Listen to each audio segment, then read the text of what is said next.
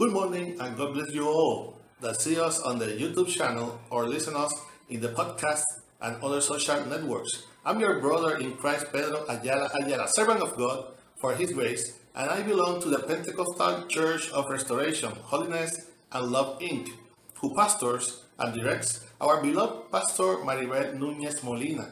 Our church is located in Calle Flamboyant 194, Pueblo Indio, in Canóvanas, Puerto Rico, and this is the ministry that bears by name From the School to Heaven, de la Escuela para Cielo.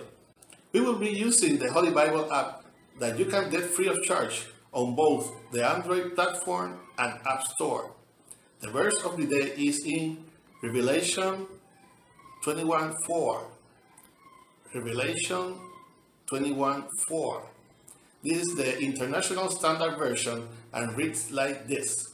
The powerfully word of God is read in the name of the Father, the Son, and the Holy Spirit. Amen. He will wipe every tear from their eyes. There will no be death anymore. There won't be any grief, crying, or pain because the first things have disappeared. Again, he will wipe every tear from their eyes. There won't be death anymore. There won't be any grief, crying, or pain because the first things have disappeared. Please God, continue blessing our already blessed world. New sky and new earth. In this prophetic book, the Apostle John was revealed the glory that will be received by the faithful, righteous, the obedient to the word of God. The Lord again recognized the way that his servants as one of weeping and pain, a path where God's children submit, submit to their total dependence, crying out for help in different afflictions, a path where we are focused on the mercy of the Most High for when it's time for Christ to come to seek his church. When he passes already there happily and with joy, let us respond to our name.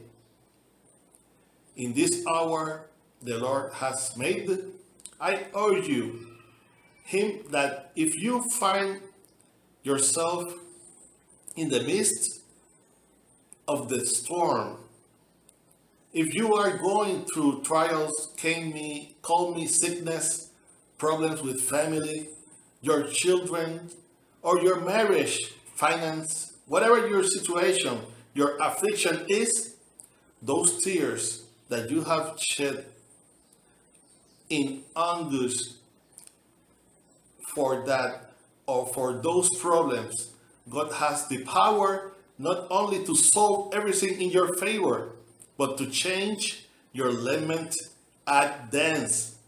Hallelujah. So let us resist and remain faithful to God until the end because we will receive what God has already promised. Amen.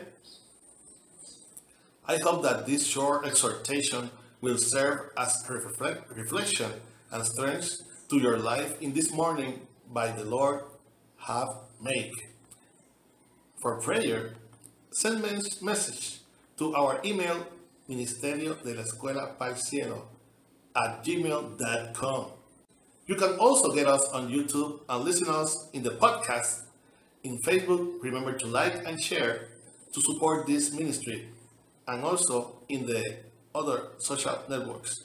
If you have not already did, subscribe to this channel where from Monday to Friday we will give what have received by grace. You can also get us on YouTube and listen us in the podcast. In Facebook, remember to like and share to support this ministry and also in the other social networks. if you have not already did, subscribe to this channel where from Monday to Friday we will give what have received by grace.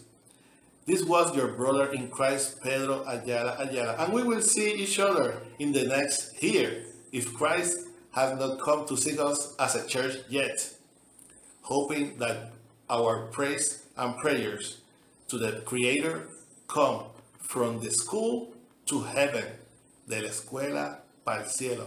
God bless you all.